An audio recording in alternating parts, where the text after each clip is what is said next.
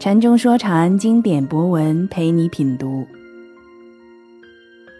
各位朋友，大家晚上好，我是芷涵。怎样才会有好的福运？我相信人人都会思考过这个问题。今天这一章，我们将看到对这贯穿人类每一个时代中最现实追求的疑问：两千多年前的孔子是如何解答的？《论语详解》给所有曲解孔子的人，四十三。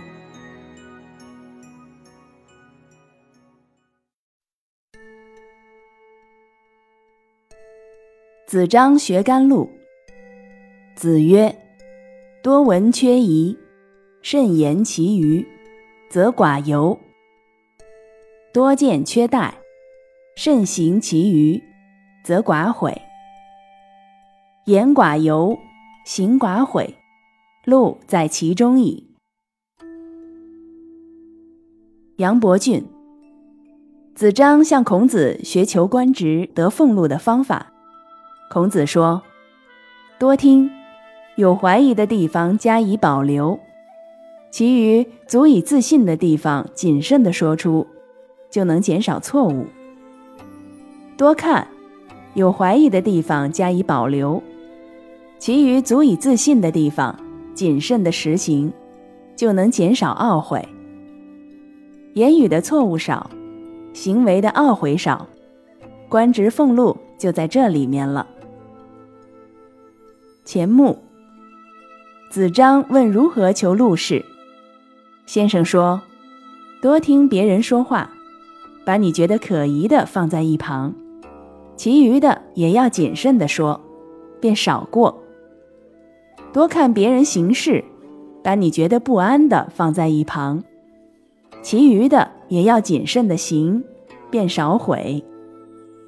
说话少过失，行事少后悔，谋求禄事之道就在这里面了。李泽厚，子张问得官职或薪俸的方法，孔子说：多听，保留有怀疑的地方。谨慎地说，那可以肯定的地方，就会少犯过错；多看，不干危险的事情；谨慎地做那可以肯定的部分，就不会失误后悔。讲话少过错，行为少后悔，官职薪俸便自然会有了。详解：本章难点在“禄”字，上面三位。如通常般把禄当成禄位、俸禄之禄，由此而玩官本位的把戏，却不知道这只是后起的意思。禄的本意是福气、福运。说文：禄，福也。而《诗经》也有“天备尔禄”，这是当时的人普遍想法。禄是上天施予的。其实，直到今天。这也是中国人的普遍想法，否则看相算命之类就不会如此长盛不衰。站在文化类型的角度，人类社会最早的文化类型是所谓的巫文化，像天贝尔录就是典型的巫文化，而孔子这里所打破的正是这种巫文化的逻辑。但实际的中国历史传承的却不是孔子的。而是用巫文化所改头换脸的孔子，孔子所反对的，最后却被包装成孔子，这在世界历史上却不是一个特殊的现象。马克思的遭遇就更现代、更惨烈了。伟大的思想最终的命运都逃不过这种改装，但伟大的思想是无法最终改装的，这同样是历史的常态。伟大的思想总要春光乍泄。子张，孔子晚年的学生，他来孔子这里，希望学甘露，也就是学习如何求得福气、福运。甘，平生，求取的意思。在人不治的现实社会生存，永远离不开的就是这个甘。能干所干的，最重要的就是所谓名利两字。这两字无人能逃，而两者互相依存。一般人所谓的好福气、好运气，也离不开这得名得利。有号称不要名利的，基本都为干的失败者，失败了就逃，最终得一个看破名利的虚名，还是在名利之中。中国文人经常装出很喜欢陶渊明的样子，且不管是真喜欢还是假喜欢，这隐之名，所谓。不同流合污之名，才是真要干的。所谓田园，陶渊明还能真比得上任何一个真正的农民。陶渊明之流不过是失败了，逃避到一个幻境里去自读而已。其后文人在陶渊明的自读里继续自读，得清明、高明，得千古留名之力，又何能脱离这名利二字？现在，大家都脱光光，只往名利去，这倒显得不那么虚伪，有点可爱了。孔子生活在现实之中，当然不会虚伪的逃避现实的名利，但站在孔子的角度，他干的是大名大利之路。何谓大名大利？就是圣人之道。就是把人不治的世界改造成人不允的世界，这才是真正的名利，也才是真正的路，真正的福气福运，这才是全人类真正的幸福。当然，子张要问的只是个体的福气问题，这对于任何人来说都是一个最重要的问题之一了。没有人真正希望自己没有福气、福运的，就算是有被虐倾向的人，也有他的福气、福运。对他来说，能让他很爽的被虐，就是福气、福运了。因此，如何能甘露，这是个体生存必须要解决的问题。当然，对于国家、社会，其道理是一样的。孔子的回答完全不涉及巫文化的天贝耳录。有人可能要反驳说，《诗经》是孔子编撰的，如果孔子并不同意这种思想，为什么会保留天贝耳录相关的诗？这种问题根本不是问题。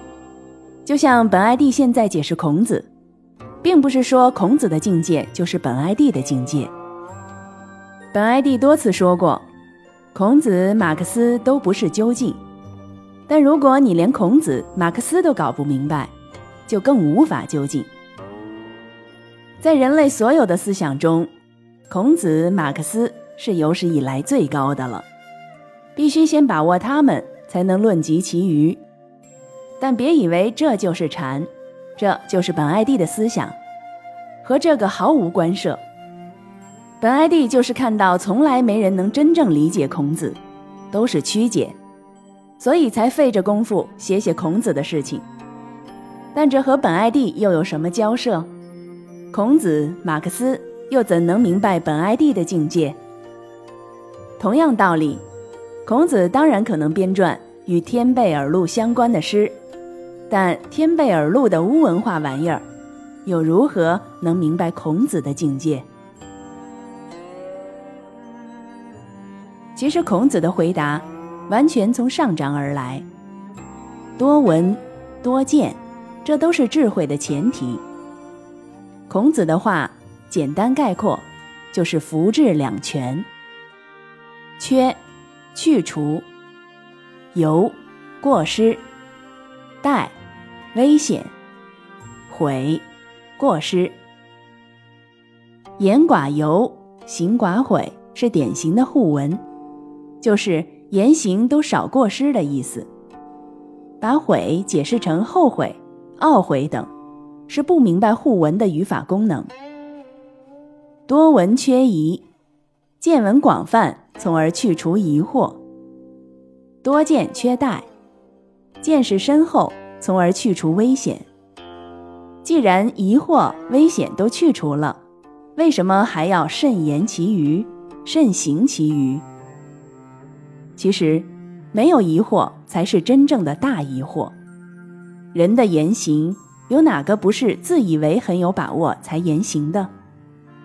人的失败总是在其最有把握、毫无疑惑的地方，而自以为没有危险才是最大的危险。这一点就更容易理解了。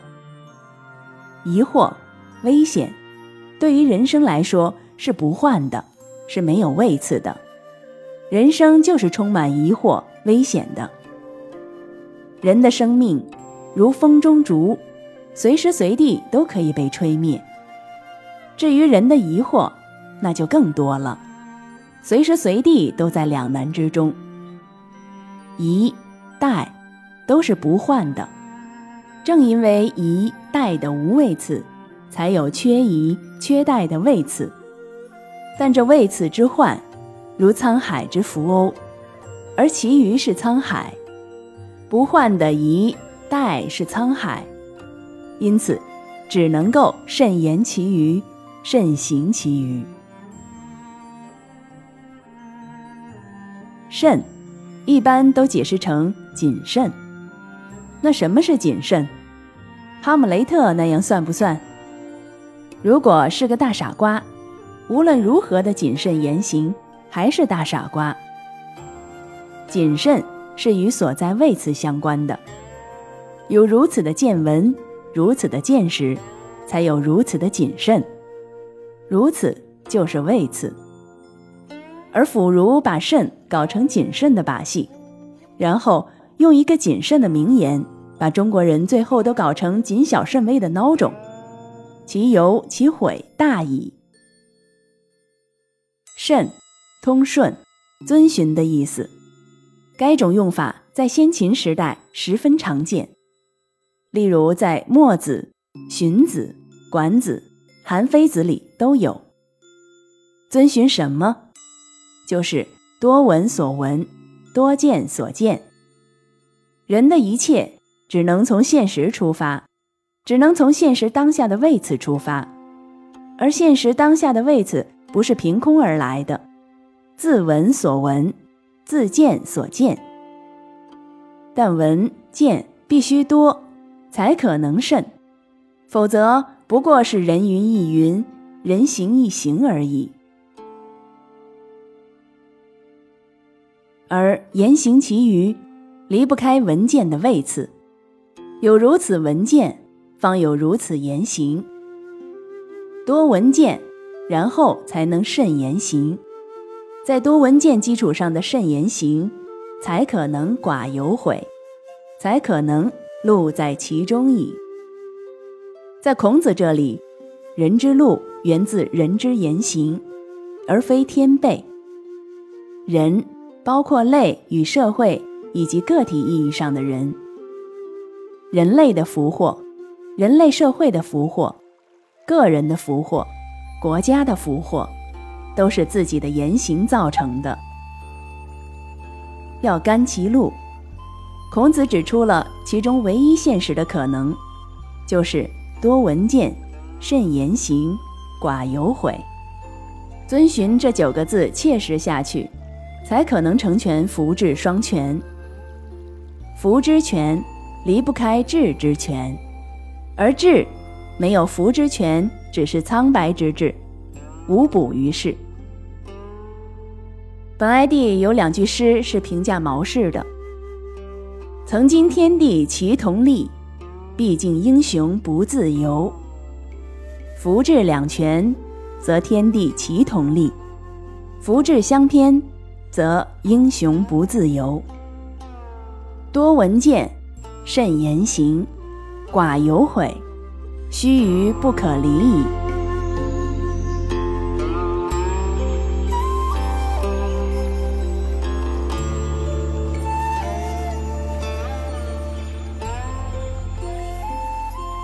禅中说禅，白话直译。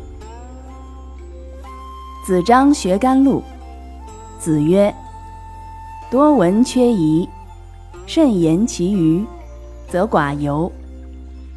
多见缺怠，慎行其余，则寡悔。言寡尤，行寡悔，路在其中矣。孔子说：“子张求问获取福运的方法。”孔子说：“见闻广泛而去除疑惑，见识深厚而去除危险。遵循如此文件，而如此言行，那么言行都会少过失。言行少过失，福运在其中啊。”